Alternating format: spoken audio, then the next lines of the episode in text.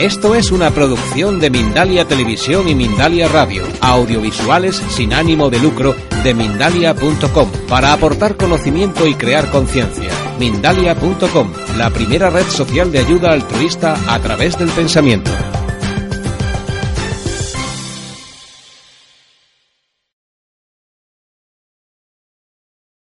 Es un placer estar aquí esta tarde con vosotros.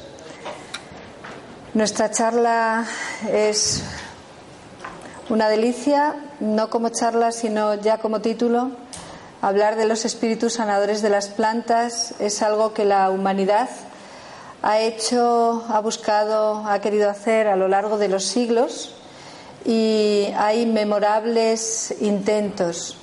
Ninguna cultura hasta ahora lo ha logrado de todo. Es parte de la evolución y del acto de conciencia que va correspondiendo a un hombre que puede descubrirse a sí mismo y estamos en un tiempo privilegiado para ello.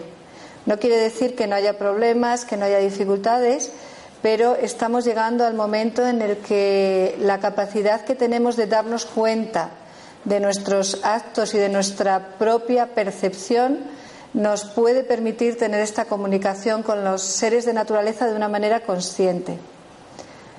Cuando me preguntan sobre lo visible y lo invisible en estos campos, sobre los campos en los que podemos, algunas personas que trabajamos en esto, acceder o intentamos acceder, siempre hago la, pregunta de vuelta. Para cada uno lo que ve es todo, todo lo que ve. Y puede haber otros todos que no ve, que no se da cuenta. En mi caso, desde pequeña, era obvio que las plantas eh, se comunicaban con los hombres, que las plantas hacen esfuerzos, que las plantas mandan eh, señales y lo que no, yo creía que los demás, eh, los seres adultos, disimulaban y creí durante un tiempo que había que disimular y de eso no se hablaba. Eh, me llevé una gran decepción cuando vi que no, disimulaban, sino que se habían creído que no era posible cuando yo veía otra cosa. Entonces no sabía con qué lado de las personas relacionarme, si con el que se entera o con el que no se entera. Esto me, me ocasionó un tiempo de dificultad, de ver si iba a poder estar en en el medio normal eh, poder hablar de estas cosas, poder compartir percepciones diferentes. Y vi, bueno, con el tiempo lo, lo, he colocado en su sitio. La adolescencia fue un periodo difícil en este nivel porque el psiquismo de la juventud está normalmente exacerbado y ese psiquismo se relaciona con algo extraordinario como que no se va a normalizar nunca. Esto es un peso energético enorme, tanto sobre el aspecto mental como sobre el aspecto físico del cuerpo, en concreto en la zona lumbar. Y, bueno, eh, me ha llevado muchos años encontrar, tuve la suerte de encontrar a grandes maestros con los que aprendí a nombrarlo, a llamarle a las cosas por su nombre y a poder trazar un camino, a poder decir cómo se va y cómo se viene. Los autores que citan a los espíritus sanadores de las plantas que me han ayudado mucho son, por ejemplo, Santa Hildegarda, Goethe, que ha sido mi gran maestro, dándome varias claves para observar a las plantas, Rudolf Steiner, por supuesto, un gran jefe que ha puesto claridad y que, entre otras cosas, me acercó el goetheanismo, que es la observación de las plantas, la observación de la naturaleza en estado neutro, pausado, en estado eh, consciente, pero con unas capacidades y con la utilización de todo el, el, organismo y además entendiendo el tiempo como una realidad y el lugar. El que estemos aquí ahora y las personas que estamos también influyen en el tipo de charla que podemos dar y cómo nos podemos encontrar todos juntos. Edward Bach, por supuesto, su gran enseñanza y lo, lo, que tengo grabado, aparte de su comunicación con las plantas, eh, de su comunicación de alma, hay dos escenas fundamentales para mí. Es el momento en el que abandona Londres diciendo dejo atrás la farmacia de la inmundicia, a pesar de que había llegado a hacer grandes tratamientos gracias a sacar eh, muestras de analíticas de las personas y había creado los nosodes que tenían un gran, una gran influencia, una buena y benéfica influencia en la gente, pero se marchó a su tierra natal y en lo que llevaba maletas de libros se le convirtieron en zapatos viejos, entendió la señal y dijo, me piden que camine, se dedicó a caminar y a sentir que cada vez que le venía a su imaginación, a su campo imaginativo, que es un campo real, es una zona de conocimiento, una persona y veía una planta, es que esa planta estaba queriendo ayudar a esa persona y entonces eh, se fijaba en cómo lo percibía él en ánimo. Alguien que se había entregado tanto a percibir el aspecto sano o no sano de las personas y qué necesidades tenían, al vivirlo con las plantas, encontró perfectamente cómo se relacionaban y de ahí nacieron los principios del gran sanador Edward Bach. Luther Burbank, americano dedicado a la observación de plantas desde siempre, con una comunicación natural que ha creado más de 80 variedades, entre ellas rosas sin espinas, 20 o 30 modalidades nuevas de, variedades nuevas de patatas, también de manzanas, y su método, sobre todo, es eh, realmente caminar hacia el hombre y la planta de una manera eh, paralela y viendo todo el rato ese espejo que las plantas hacen del hombre. Rudolf Steiner dice, las plantas son el mejor espejo de conciencia si sabemos cómo mirarnos en ellas. Luther Burbank lo ha caminado de una manera muy especial y llegó a crear una serie de libros que se llaman eh, La educación de la planta humana. Eh, Rupert Sheldrake, con el que he tenido el honor de participar en algunas conferencias, fue profesor cuando yo estudiaba en Emerson College en Inglaterra y desde luego me dejó encantada y enamorada. Años después pudimos trabajar juntos y esperamos hacer ahora algunos proyectos. Por supuesto, su trabajo es muy avanzado sobre los campos de memoria de la Tierra y él y ahora un grupo de investigadores botánicos y científicos están haciendo observación todos los días en jardines, pues a la manera en cómo lo hacemos los gueteanistas, los que salimos a observar, hacemos observación en silencio, hacemos observación de la propia observación y luego hacemos observación del observador con lo observado hasta que todo ya florece. El fenómeno habla por sí mismo. No hacemos nunca interpretación hacemos observación, observación, observación y el propio sistema, lo que es sabiduría constitutiva en nosotros, florece, amanece y va dialogando cada vez más con el mundo. No sobreviviríamos si al movernos en nuestro entorno no tuviéramos un diálogo suficiente con lo que ellos llaman los seres vida. Los seres vivos tienen una tendencia al desgaste y alrededor de nosotros hay fuerzas, hay voluntades, hay acompañantes que son forman parte de la realidad, digamos, inversa y a ellos mismos se llaman seres vida, no nos sostendríamos de pie, no podríamos hacer la mitad de las cosas que hacemos. Sin embargo, eh, la tarea de descubrirlo es un acto de, eh, generar nuestra voluntad, de despertar la voluntad y de ganar la libertad, lo más grande que hacemos en este mundo. Ellos dicen, estáis ahora en cuerpo de amor y ejercicio de libertad. En la siguiente en el siguiente periodo estaréis en cuerpo de libertad y ejercicio de amor. Ejerced la libertad o el siguiente cuerpo va a estar un poco a medias. Judith Griffin es una gran bioquímica, eh, ha trabajado en muchos hospitales, ha tenido que superar unas tolerancias, eh, intolerancias alimenticias de sus hijos graves. Le dijeron, señora, lléveselos a su casa, mellizos, eh, durarán unas horas, unos días, una semana lo máximo. Y, bueno, pues esto es todo para ellos. Ella se fue a casa y paseando por el jardín decía, no me lo puedo creer. Y oía una voz que le decía, no tienes por qué creértelo. Esto no puede ser así. No, claro, desde luego no tiene sentido. Y se dedicó desde entonces, por ella misma, tuvo un proceso también mm, declarado como imposible de superar y ahora se dedica a hacer esencias para las personas, tiene algunas sistematizadas y otras las hace para las personas en comunicación con las plantas. Yo eh, os hablo sobre todo de las personas que están, de hecho, trabajando con el nivel inteligente de la naturaleza y de inteligencia a inteligencia, de ser a ser, de espíritu a espíritu y de voluntad de cambiar esto a voluntad de cambiar esto. Grandes investigadores más cercanos han sido el doctor Eduardo Alfonso, que ha, caminado, hemos tenido el honor de tenerle caminando por Madrid hasta los 94 años, dando conferencia tras conferencia. Eh, su libro Medicina Natural en 40 lecciones o La religión de la naturaleza, la sabiduría pitagórica y un montón de ellos. A su vez, alumno de Rosso de Luna, eh, yo creo que todavía estamos por recuperar el, talento que hemos tenido con una persona así, que tenía su formación académica, creo que tenía cinco o seis titulaciones oficiales, pero una de sus virtudes era que, cuando veía, veía. Eh, veía los elementales, veía distintos niveles y eh, otro de los dones que tenía era ver, ver astros y poder llamar a, a, Estados Unidos, no sé dónde lo registraban en aquel momento, y decir, oye, hay otro, está en tal esto, daba los grados, daba tal, y tiene muchos astros o asteroides o no sé qué niveles eh, registrados a su nombre. Eh, tenemos esta virtud en España, que gente grandísima nos pasa al lado y nos la perdemos o quedan eh, relegados a una posición pequeñita.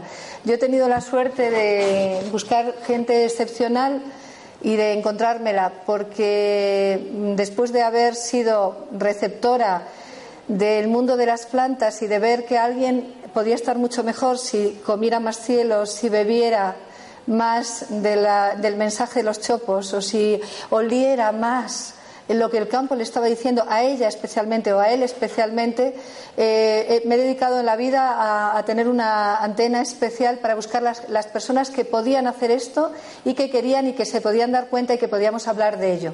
A estas alturas estoy mm, en un camino muy satisfactorio porque mm, digamos que estoy en contacto con mucha gente que lo está haciendo y que lo está haciendo tanto en el ámbito académico más eh, reconocido como eh, desde sus casas, en posiciones, digamos, sencillas o en, ambientes profesionales.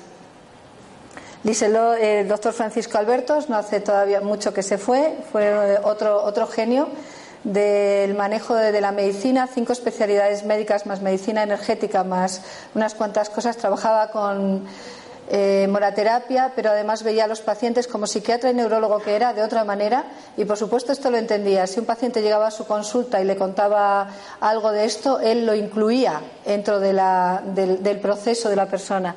Liselot Tarling, una maravillosa radiestesista y directora de una gran escuela Waldorf, Michael, Hall, en Inglaterra, una de las, de las primeras eh, trabajando con el método Steiner y que fue capaz de salvar a quizá el único olmo que queda ahora en la zona suroeste de Inglaterra, porque el día que vinieron a cortarlo se abrazó a él con sus 90 años, el gorrito tejido por ella misma, y dijo, este no se muere, este no se va porque me lo ha prometido, antes me voy yo y tengo 90 y pico y no me pienso ir. Y sinceramente, ver a esta mujer pequeñita, porque es que era realmente reducida, agarrada al super olmo, que tantas veces habíamos observado juntas, que habíamos salido mm, a comunicar desde todas las líneas que él tenía de comunicación alrededor, y saber que ese, olmo superó el ataque a los olmos, la grafiosis, superó el ataque humano a vamos a matarlos para que no mueran ellos, y superó después el el vendaval, que hubo un vendaval tremendo y toda aquella zona se quedó con un número más de no sé, más de, la mitad de árboles se quedaron al revés, lo cual era un, panorama impresionante ver todas las raíces hacia arriba. Este olmo eh, ha seguido allí y, cada vez que Liselot aparece para ayudarnos en algo, os aseguro que sabe lo que hace, porque desde luego del otro lado sigue, sigue igual de activa. Ah, otra vez Rupert, Jill, que es su mujer y ha trabajado con los cantos tibetanos, es una representante impresionante. Y Marilyn Rosner, que entre sus muchas perlas, Marilyn, además de ser una reconocida vidente y reconocida incluso como profeta por algunos de los, eh, de los grandes, como el Dalai Lama, el Papa Juan Pablo en su momento, eh, el día que me contó que cuando tenía 14 años, mirando a, los niños, a unos niños en el colegio, le dijo: Aquel chico que la energía violeta baila con la verde y sube. Le dijeron: Marilyn, estamos en el patio del colegio, vamos todos de gris. Ella dijo: ¿Me queréis decir que vosotros veis como yo toco? Y ese día, con 14 años, tuvo un verdadero relámpago sobre ella. Con cuatro años había dado señales y ya se sabía que era una niña dotada con unas características especiales. Y el mensaje del rabino a sus padres, porque ella a los cuatro años tuvo un encuentro con Cristo y eh, era de religión judía. Y el rabino dijo, mantenerlo como si fuera todo natural y normal, bendito rabino. Eh, nunca vio gran diferencia hasta que a los 14 años le pasó esta escena, cuando pudo decirlo de esta manera, vosotros veis como yo toco. Eh, pero ya no lo podía, ya, ya no se le borraba, ya el periodo había sido suficiente y bueno, ahora es eh, profesora catedrática de educación especial, especializada en psiquiatría, que va por el mundo dando conferencias sobre los dos lados de la vida, el de antes de la muerte y el de después de la muerte y el de la vida misma aquí. Y es una, joya escucharla. En mi caso, que mi atención ha sido a los sentidos, a la inteligencia sensorial, a cómo vemos, a cómo descubrimos, a cómo sabemos las cosas y en relación, por supuesto, con las plantas. Mi escena primera de la que me acuerdo es, en una cuna, debajo de un manzano, y cada vez que pasaban mi madre o mi abuelo, el manzano soltaba luces y bailaba. Honestamente, nada me ha divertido tanto. O sea, estoy deseando volver a ponerme en ese estado o ver a alguien que las plantas le reconocen y ver las luces que sueltan. Es tan bonito que no, no hay nada que lo alcance. Y soy una privilegiada eh, espectadora, soy sobre todo espectadora. Se me da muy bien ver cómo otros ven. Eso es lo que más me gusta hacer, porque supongo que ese momento quedó tan grabado en mí. Tengo una facilidad, pero la mía va retardada. Yo no veo en el momento, yo eh, tengo que saber evocar y reflexionar sobre ello, dejar que se pose. Esto es lo que puedo enseñar. Lo otro, el don o lo que es la parte de las personas que tienen una relación por naturaleza, la puedo admirar pero esta sí se puede enseñar, le llamo clarividencia a mano, artesanal, y funciona. Se puede hacer mapa de ella, se puede saber ir, volver y que esté en nuestro poder, no en la casualidad. Bueno, y mi, vocación y mi trabajo en los últimos años, desde luego desde el año 1999-2000, en el que el día de Navidad, eh, el día 25 de diciembre de 1999, un manzano me enseñó su cara que supongo la veréis luego porque creo que está bastante más adelante. Eh, y fue, me superó, me superó porque realmente lo veréis, es el verdadero duende, es tal cual nos lo han contado, es el manzano, qué casualidad, con toda la historia del pecado. Eh, y yo ya venía de apoyar mucho a, médicos, a sanadores, eh, de participar mucho en la, en la, lucha aparente entre los dos tipos de curación o de medicina o de todo, porque por detrás hay algo mucho más, más grande y a veces más grave, a veces más aliviador, no sé. Pero me resultó muy curioso eh, esta, bueno, este dicho que está en casi todos los idiomas, una manzana al día mantiene al médico en la lejanía y yo les decía a los manzanos, diríais que la manzana es a los médicos como los ajos al vampiro. ¿Esto por dónde va? ¿Esto por dónde va? He tenido la suerte de ser muy inspirada por los manzanos, los manzanos, las fresas, las calabazas, eh, las cerezas. Podría pasarme horas nombrando a todos los que me han ayudado, pero esto es muy especialmente por la eh, por el efecto que veo sobre el campo áurico de algunas personas y sobre su eh, levantamiento vital y moral. Eh, la manzana, una de las cosas que tiene en, común con nosotros, con el hombre, somos fruto con la flor interiorizada, la manzana también. Si cortáis una manzana al medio en sentido transversal, veis la flor ahí perfectamente. Pero no solo está la flor, sino que están todas las fuerzas que la forman y el proceso de cómo se ha interiorizado el cielo en la tierra, viniendo la tierra del polo árbol de la, de la planta, de la manzana, y viniendo el cielo a través del polo flor. Eh, esto es lo que está simbolizado aquí. ¿Pasamos? Eh, es importante para poder trabajar con los espíritus sanadores de la naturaleza que, como os digo, han estado a lo largo de los tiempos en todas las culturas. Hay alguna mención, hay grabados, hay, por supuesto, en, las catedrales góticas y románicas tenemos una perfecta descripción de cómo ha sucedido esto en el, proceso evolutivo, un proceso evolutivo mucho más grande que el que ahora nos cuentan. Está también en tribus antiguas, en religiones antiguas.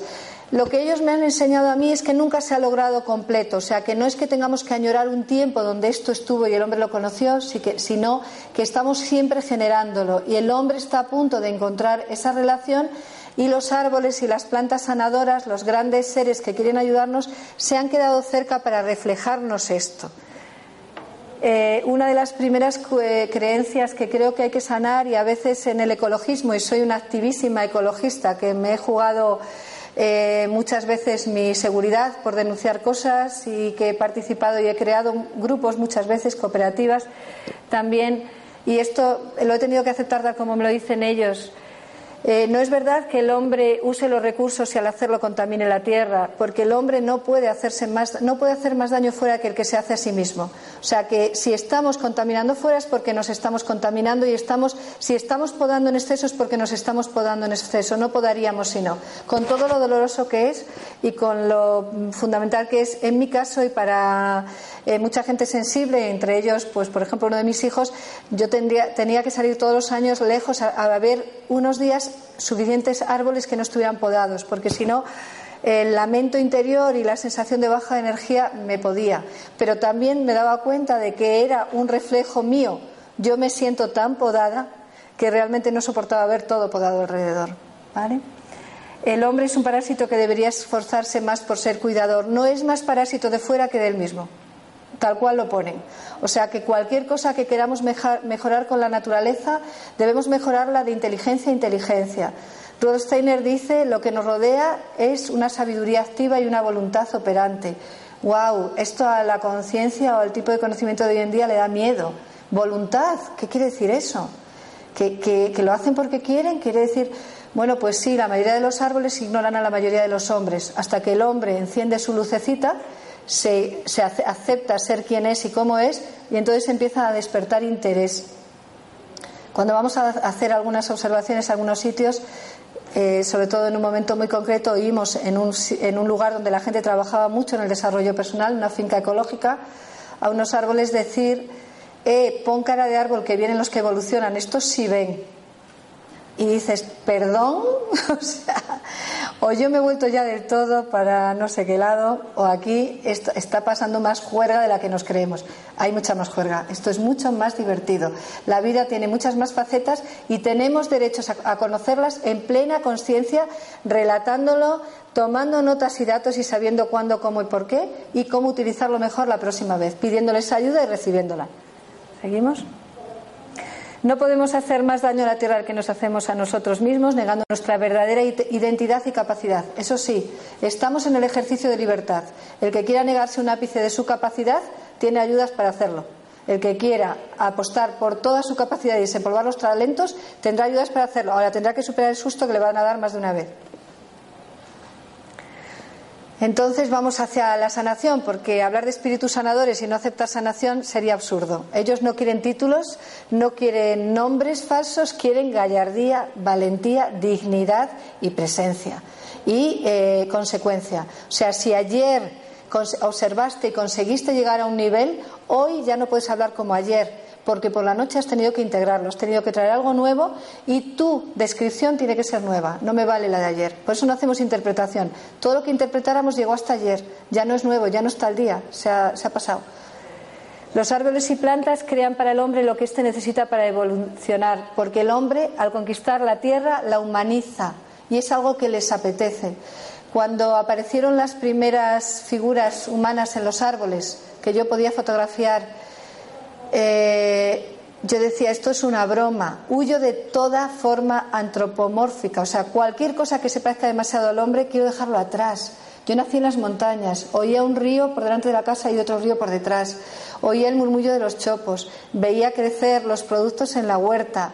Eh, lo que más me divertía era que se escaparan algunos cerdos o algunos corderos, que pasara algo de ese tipo, que la, que la vida se hiciera interesante. Cuando llegué a Madrid casi me muero Decía, por Dios que suelten cerdos en la Gran Vía, que se está muriendo todo el mundo de pena, que no hay suficiente variedad, que no, no se muestran los colores, porque la gente lleva su alma demasiado recogida y nos falta algo.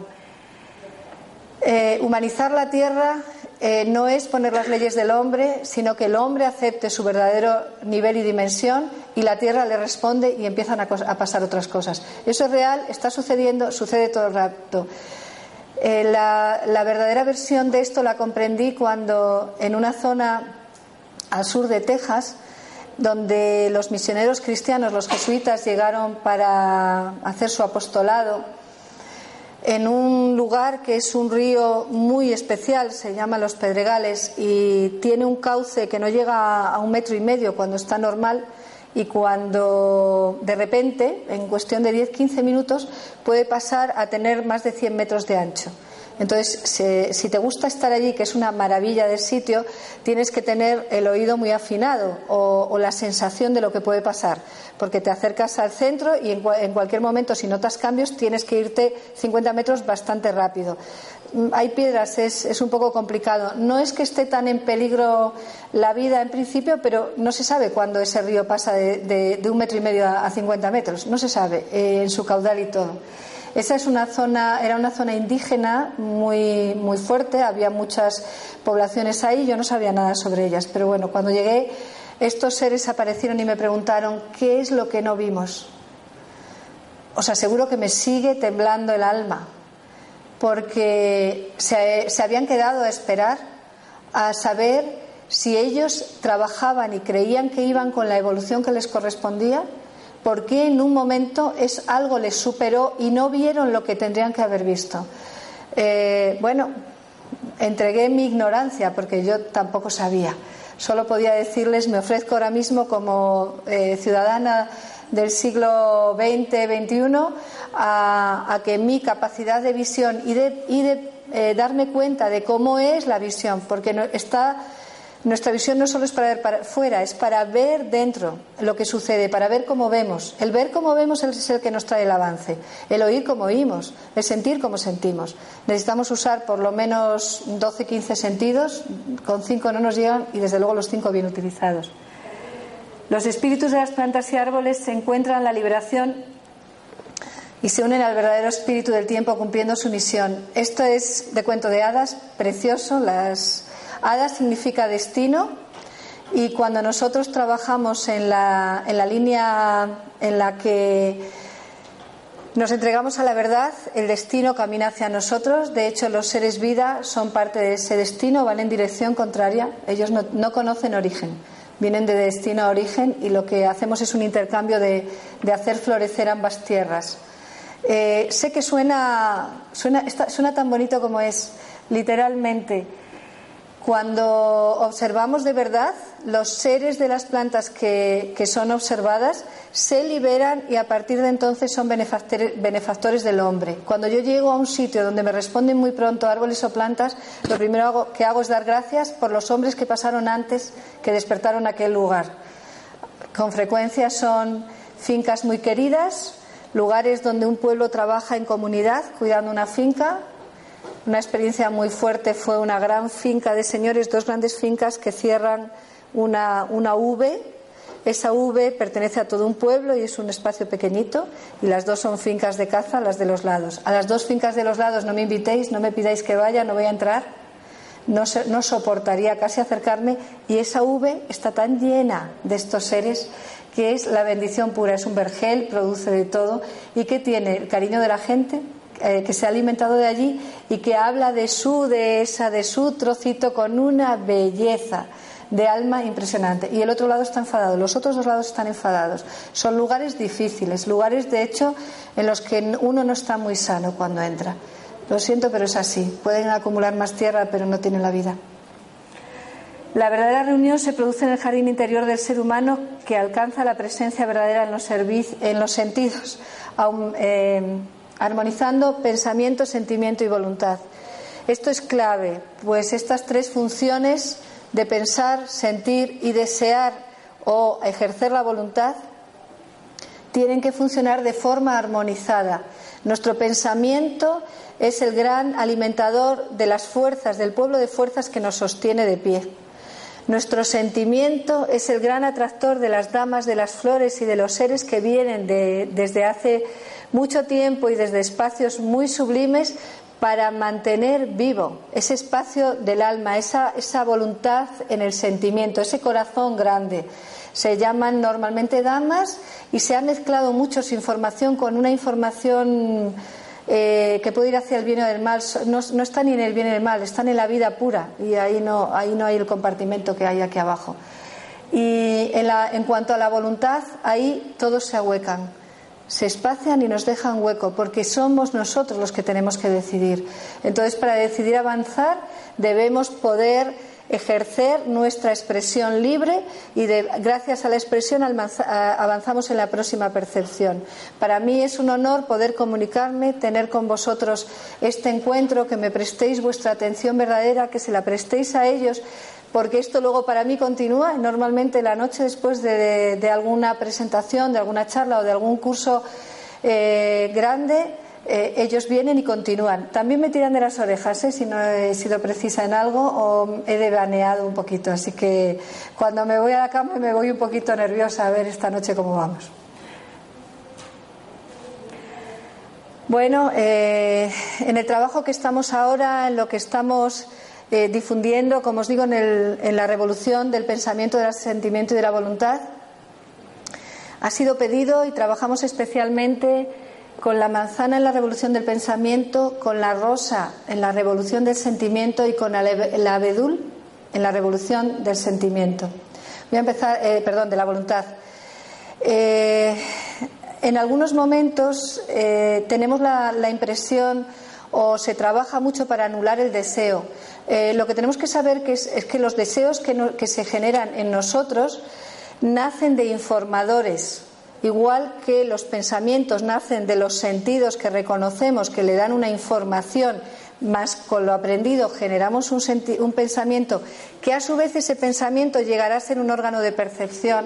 En la voluntad no se trata solo de, anular el deseo, se trata de, acogerlo y eh, que cada vez sea informado por informadores más elegidos por nosotros. Yo trabajo con cinco sentidos para la voluntad o para el deseo, que casi nunca me acuerdo de cuáles son, pero lo voy a intentar. El sentido del humor, el sentido vital, el sentido del equilibrio, y no me acuerdo de los otros dos y no lo voy a forzar, porque eso no lo sé yo, está en mi cuerpo, está en mi cuerpo aquí y ahora. Y le pregunto a mi cuerpo, y si mi cuerpo lo trae, bien, y si no lo trae, por algo se lo ha dejado en otra zona. Y cuando podemos escucharnos a nosotros desarrollando la memoria de la vida y trabajando con la evocación, que es la que nos puede llevar a comprender la vida y no a movernos solo en el recuerdo, es cuando podemos realmente hacer un paso, un paso nuevo, un paso más. El recuerdo solo nos sirve para fijar lo de ayer. Uno de los ejercicios básicos que da Steiner para alcanzar el conocimiento de, los mundos superiores es eh, por la noche revisar lo que hemos vivido por el día y revisarlo hacia atrás. Pero por Dios, dejad que sea el cuerpo el que lo hace, porque si lo hacemos con la mente, reproducimos lo que creímos que fue importante y volvemos a estar como en farmacopea con los principios activos. Nosotros trabajamos con campos de acción. Lo que queremos es agrandar, no sacar uno y que sea ese y el único y empujante, porque entonces luego no dejamos al otro que abra su propio campo. Es muy importante trabajar o entregarse a estos niveles a comprender el sentimiento, eh, la voluntad y el pensamiento en una nueva relación. El manzano está esperando la fiesta. Creó manzanas para el hombre sintiendo que iba a necesitar alimentar el siguiente cuerpo que venía, el cuerpo físico. Fue un esfuerzo colectivo, un esfuerzo de muchos seres y un acuerdo para hacerlo. Se inventaron el pecado por el medio, por el mordisco de la manzana y nos hemos quedado. Mm. Pero lo más curioso es que hubo tres maldiciones a, cambio de ese momento en el que mordimos la manzana. Uno para la serpiente reptará sobre tu vientre, uno para la mujer parirás tus hijos con dolor, uno para el hombre ganarás el pan con el sudor de tu frente y el manzano el más gordo, ignorancia total a su hazaña. Nos toca la celebración, nos toca celebrar eh, que el manzano produce manzanas para nosotros y la mayoría de las plantas, y especialmente las nutritivas, eh, producen aquello que el hombre necesita en el tiempo de hoy y especialmente para los que tiene cerca y a los que puede ver. Las plantas graban la información de los hombres. Y os puedo asegurar que haciendo observación, cuando voy a fincas o a lugares donde la gente trabaja de una manera especial, me pasan el álbum de fotos y me cuentan de su gente. Y cuentan detalles eh, que tocan el alma. Os voy a contar uno en honor a, esta niña, a la que le llamaron la niña larva, en una finca donde me pidieron que encontrara a la niña larva. En cuanto llegué a dar una charla, yo no sabía nada del lugar. La niña larva, bueno, puede que sea figura, una, imaginación, puede, bueno, ya, ya veré. Vuelven otra vez, en la siguiente sesión, busca a la niña larva, tenéis que ir allí. La tercera vez lo dije en el grupo y alguien me dijo, ¿conoces algo de este lugar? Son más de 40 hectáreas donde estás diciendo es donde vivió una niña con parálisis cerebral durante muchos años. Pregunté, ¿vivió los años de la adolescencia? Sí, de los 10 a los 22. Pues vamos allá. Vamos a encontrarnos a la niña larva. Los árboles de la zona chillaban, dile que la queremos, dile que la queremos a grito puro como ella, que solo hablaba, solo hablaba a gritos, se pasaba el día gritando. El alma de esa niña estuvo trabajando con los seres de esa finca. Eh, nos pidieron que era muy importante que no se fuera de esta tierra, si es que cuando se tenga que ir, que sigue vivita y muy bien, sin saber que le daban las gracias y que el mensaje de vuelta había llegado. Esto es real. Cuando a veces vemos una persona que está en estado, decimos, pues vegetativo o de alguna manera, puede que proyectemos un montón de pena. He ido a dar charlas a lugares donde hay gente con eh, esclerosis que llevan muchos años y que realmente están ya eh, casi paralizados. No tenía nadie sentado normal.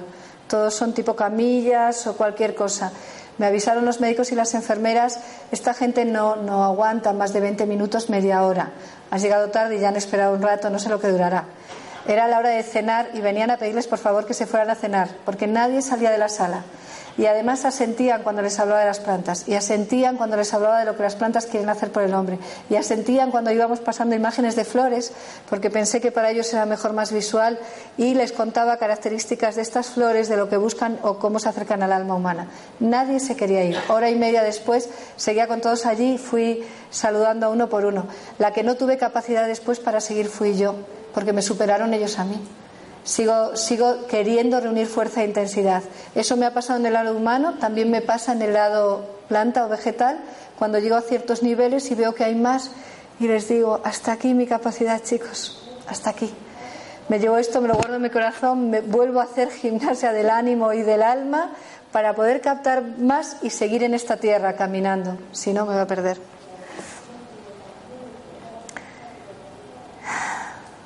La rosa. Rudolf Steiner dice, la vocación de la tierra es ser planta. La vocación de la planta es dar flor. La flor es la máxima expresión de la planta, la más sutil y poderosa.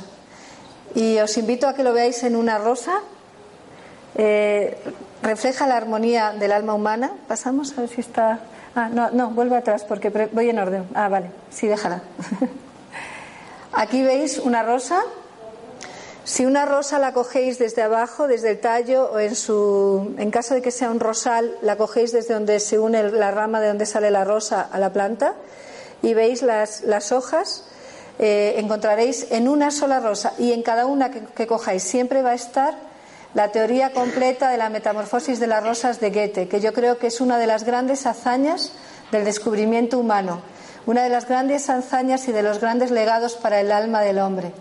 Toda la planta es un solo órgano, la hoja, que se metamorfosea o se transforma para llegar a su máxima expresión, que es la flor.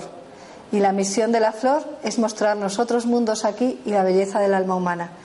A su vez, vemos cómo va creciendo de cielo a tierra y de tierra a cielo. Y encontraréis que, hay normalmente de siete hojas o cinco, pasa a tres, pasa a uno, y luego eh, de la última hoja al, al sépalo que es una hoja invertida donde el volumen pasa a estar pegado a la planta y solo deja una antena, mientras que antes era a, tallo solo una ramita y el volumen fuera. Y, con frecuencia tenéis hojas sépalos y muy a menudo sepalopétalos, estas hojas que, estas eh, pétalos que son medio verdes, medio rosas. Y después podemos encontrar, eh, desde luego siempre hay eh, pétaloestambres. Aquí veis eh, alguno, estos, y aquí veis ya el dibujo del estambre.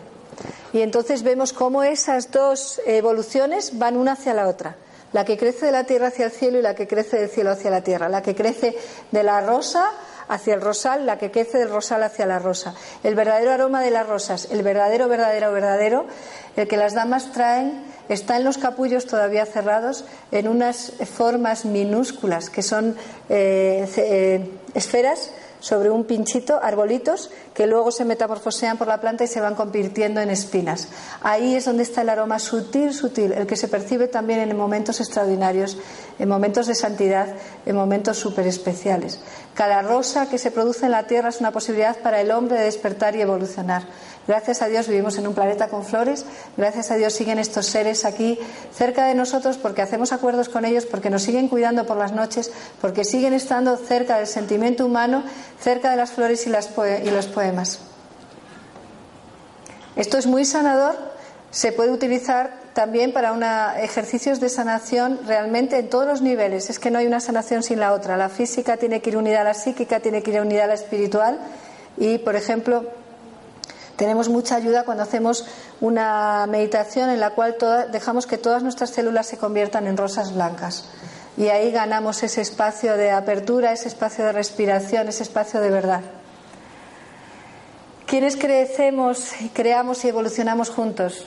Los seres vivos, y somos eh, los más charlatanes de entre ellos, y los seres vida, que vienen en dirección contraria. En el momento en el que una persona hace una observación absolutamente neutra, pura y en estado el más elevado que consiga alcanzar de sí mismo, los seres vida encuentran un oasis.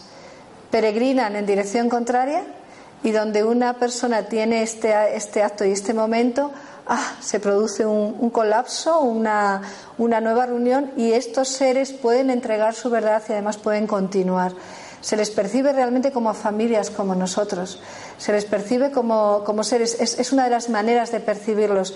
Hablaríamos de tamaños, hablaríamos de en qué zonas se perciben, porque realmente aquí hay mucho más. Nuestro, nuestro organismo es sabiduría pura, nuestra constitución es, sabiduría que hay que desvelar. Eso es lo que estamos haciendo, desvelando este, este plan. Los seres vida nos quieren y nos cuidan y uno de sus mensajes favoritos es gracias por comernos, gracias por alimentaros de nosotros, porque todo lo que nos permite acceder a vuestro mundo interior eh, nos permite a todos evolucionar. Y esto funciona muy especialmente con algunas legumbres y muy especialmente con las lentejas. Las plantas, tal y como las vemos con la visión educada culturalmente, son poemas vivos, son la expresión de seres. Están vivos, pero no son objetos que crecen, que nos relacionamos en el mundo culturalmente forzado que tenemos hoy. Eh, nos, nos relacionamos con ellas como objetos que crecen. Por lo menos debemos verlas como poemas vivos y permitir, por lo tanto, que los poetas aparezcan, porque esa es, esa es la voluntad y de hecho está sucediendo. Lo que pasa es que es una parte que tenemos anulada de nosotros.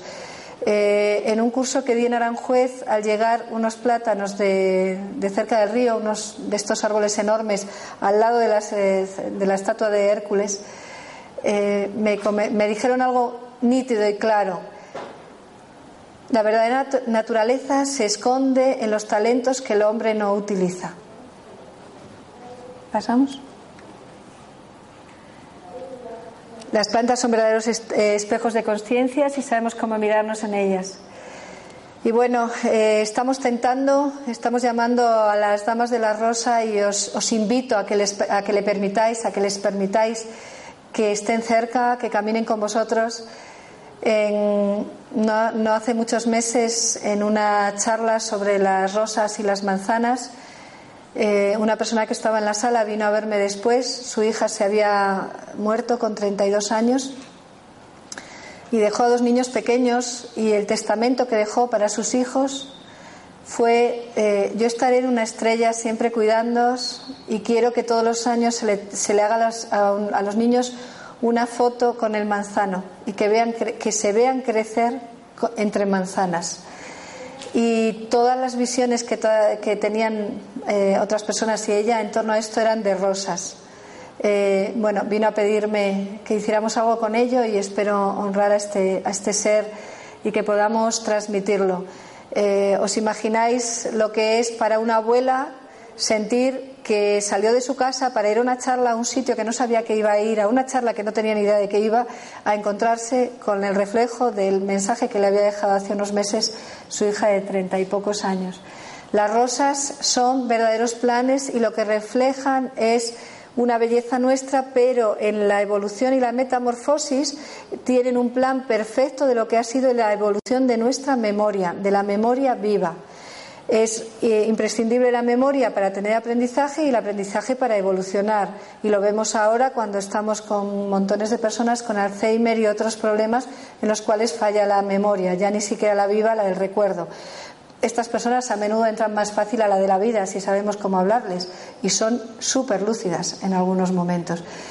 Pero eh, necesitamos ahora como un acto de voluntad querer recuperar la memoria viva. Un ejercicio básico para recuperar la memoria viva es observar una, algo, pero sobre todo algo vivo y especialmente una flor, porque no tiene ningún juego que pueda hacernos ni emocional ni de, otro tipo, la rosa muy especialmente, y eh, dejar después un tiempo, ir a hacer otras actividades, otras cosas y dar un momento en la noche o en la semana para volver a ponernos ya desde dentro en una posición cómoda de meditación contemplativa, dejando que nuestra pantalla imaginativa vuelva a estar esa rosa y esté presente.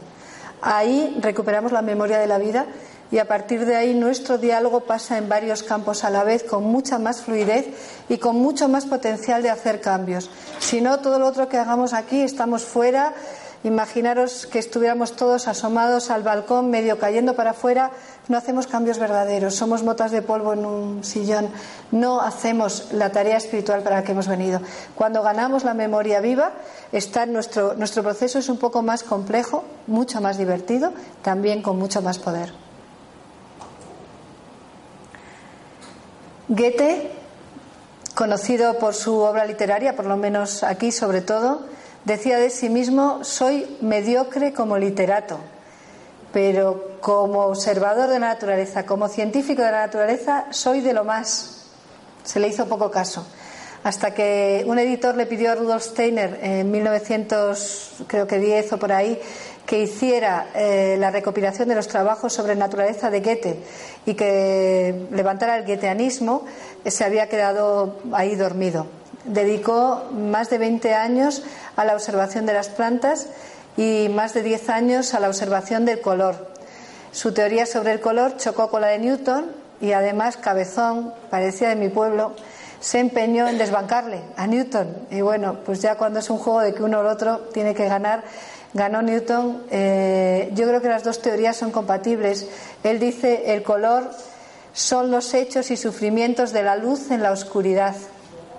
No surge el color si no hay eh, mezcla de luz y oscuridad. De hecho, la luz es activa, la oscuridad es receptiva, por eso dice son los hechos y sufrimientos de la luz. De ahí nace el color. El color tiene una cualidad, una cualidad que corresponde al alma, también y une el proceso de las flores con, el alma de una manera muy especial. El trabajo sobre todo con el prisma y con el prisma es donde muy claramente se, se, ve esto. Tú puedes estar dirigiendo el prisma a una pared totalmente blanca y no aparece nada, pero donde se unen el techo y la pared, que hay una franja oscura y, y otra, otra de luz, ahí, ahí se desdoblan los colores, ahí aparecen. Y bueno, es muy interesante ver el color como mezcla de, luz y oscuridad, porque yo no sé vosotros, pero a mí un mundo sin color me parecería muy aburrido. Las damas, eh, me gustaría hacerle un espacio especial en el, en el campo imaginativo de cada uno de los que escucháis. Me gustaría abrir o que encontrarais vosotros cuál es vuestra relación porque las haditas como nos las han pintado están, desprovistas de carácter. Las, damas son reales, eh, de muchos tamaños. Como os digo, hada significa destino y, ya va implícito en la forma de escribir, pero dama es nobleza, es belleza, es entereza, es, eh, es una capacidad para sostener el sentimiento que siga creciendo y sea realmente transformador. Y realmente donde más fácil es, que haya una aparición es cuando superamos un problema con un ser humano, una dificultad, a la vez entramos en un entorno creativo, tenemos recursos para hacerlo de manera creativa y contemplamos flores se produce un espacio múltiple en el que es bastante frecuente o fácil que aparezcan.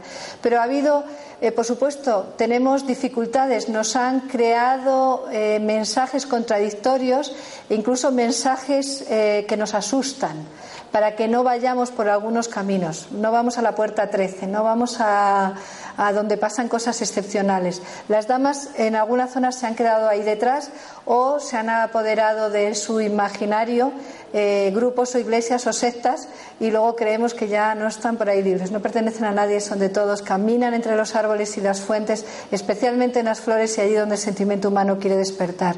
Están muy cerca desde hace unos años del proceso de la encina, porque igual que el olmo se fue con la grafiosis, porque aceptó florecer en la corteza, para quedarse cerca de la juventud, eh, la, encina eh, llegó un momento en el que aceptó que el ser humano ya no le daba lugar en su mundo y estuvo a punto de irse de toda Europa.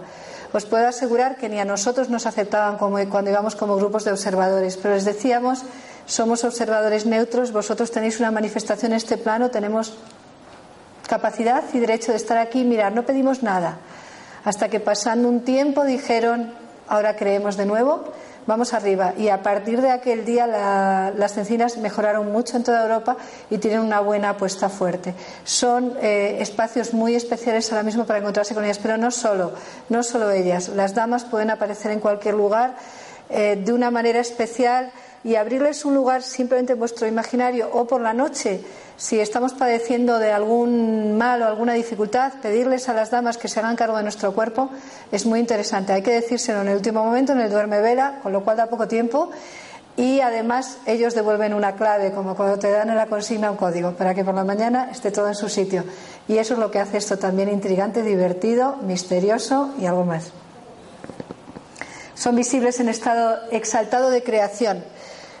Eh, una de las claves y que ganó un premio Nobel fue la del descubrimiento de la molécula del óxido nítrico. El óxido nítrico se produce en el endotelio cuando la sangre circula con un poco de aceleración, cuando se acelera un poquito por las venas su circulación. Ese, masaje produce una relajación y produce la, aparición de un estado especial. Pero también eso sucede cuando creamos, no hace falta que venga de fuera.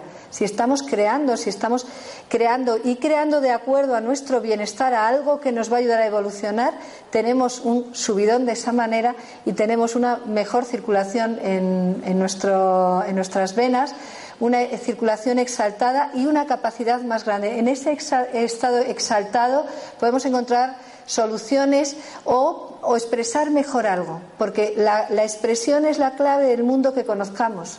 Lo que digamos hace, lo que decimos hace, lo que expresamos convierte nuestra próxima percepción en algo nuevo, convierte nuestra próxima concepción en verdadera intensidad para vivir y convierte luego el proceso de elaboración en un enriquecimiento de la tierra. Son cuatro fases, percepción, concepción, elaboración y expresión, que dependen totalmente de que nos atrevemos a expresar y que haya oídos para ello. Vale, las rosas son, las, son grandes sanadoras, las damas, eh, reconfortadoras del alma en la tierra en la que existen las flores. No lo olvidéis, vivimos en una tierra en la que existen las flores. Y la flor da fruto para alimentar al hombre con la voluntad de que el hombre, que es fruto de flores, para alimentar a la planta, a la tierra, para embellecerla y para traer otro nivel aquí. No, no vivamos de los pensamientos prestados. Yo siempre lo pongo de esta manera. ¿Tomas pienso o piensas por ti mismo? El pienso prestado es el pienso cultural, el que nos han dado, nos sirve de base, necesitamos una base, pero nos toca regenerarla, nos toca regenerarla igual que la tierra. ¿Ya? ¿Se acabó? Ah, bueno, pues queréis hacer preguntas, nos quedan dos minutos. Yo soy vegana desde hace poco y una de las cosas con las que se meten con nosotros eh, es porque como comemos muchas plantas, pues nos dicen que también son selectivos, aunque no tienen sistema nervioso y demás. ¿Tú qué puedes hablar con ellos y que, que los mm, pones a las plantas como tan sintientes? ¿Qué piensas de eso? O sea, aunque has dicho varias veces que sí que están creadas para alimentarnos y demás, pero ¿no crees que la parte de las plantas que nosotros vemos, como dije antes, son poemas vivos. Es la creación que hacen para que nos alimentemos de ellas.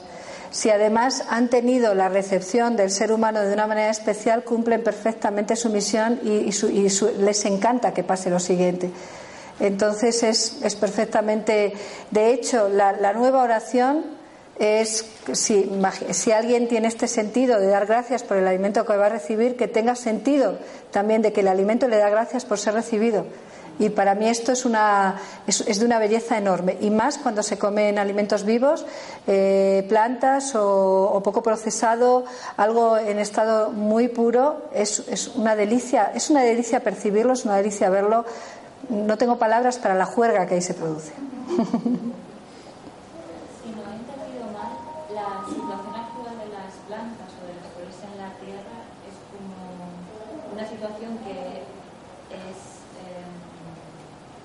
como que ellos son conscientes de ello y que ellos controlan el estado en que están. Es decir, cuando decías lo de la encina que estaba a punto de desaparecer porque consideraban que no tenían que estar aquí en la tierra como son.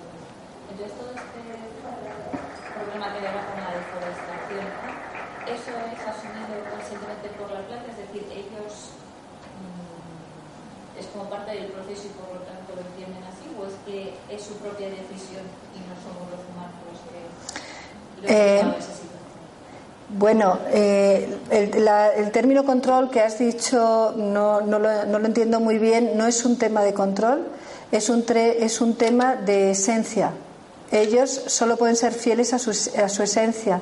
Ellos no tienen, ellos no comieron, vamos a decirlo así, no comieron la manzana, no, no generaron un mundo interior y privado y un mundo exterior en el que podemos fingir.